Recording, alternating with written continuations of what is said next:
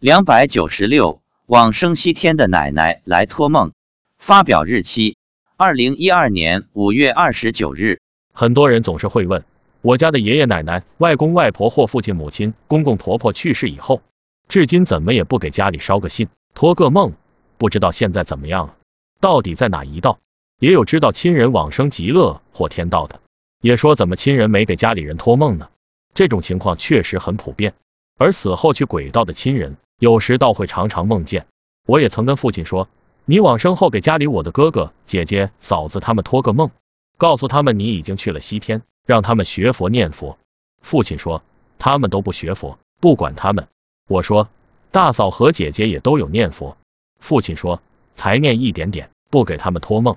至今我哥哥、嫂子、姐姐都没有梦到过我父亲。好在我知道情况。经常跟家里人讲一讲西方极乐世界怎么好怎么好，以及父亲已经往生的事情。二零一二年五月十七日早上，妻子说，昨天夜里他做了一个梦，梦到他奶奶了。我问是哪个奶奶？已经往生西方极乐世界的奶奶，还是在农村乡下受苦的那个奶奶？理论上叫外婆。他说是往生西天的奶奶。我问梦到什么了？妻子告诉我，奶奶说你儿子去找我们了。你们儿子很乖，他还说上面太漂亮了，你们要好好修。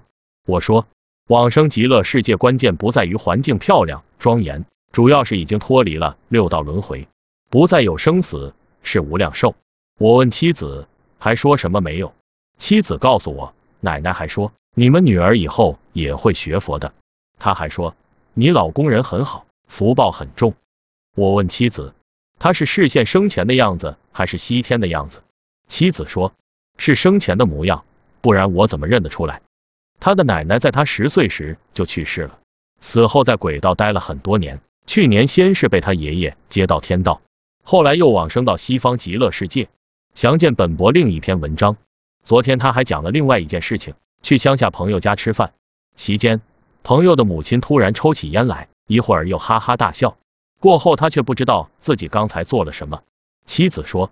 朋友母亲身上有附体，是一个将军，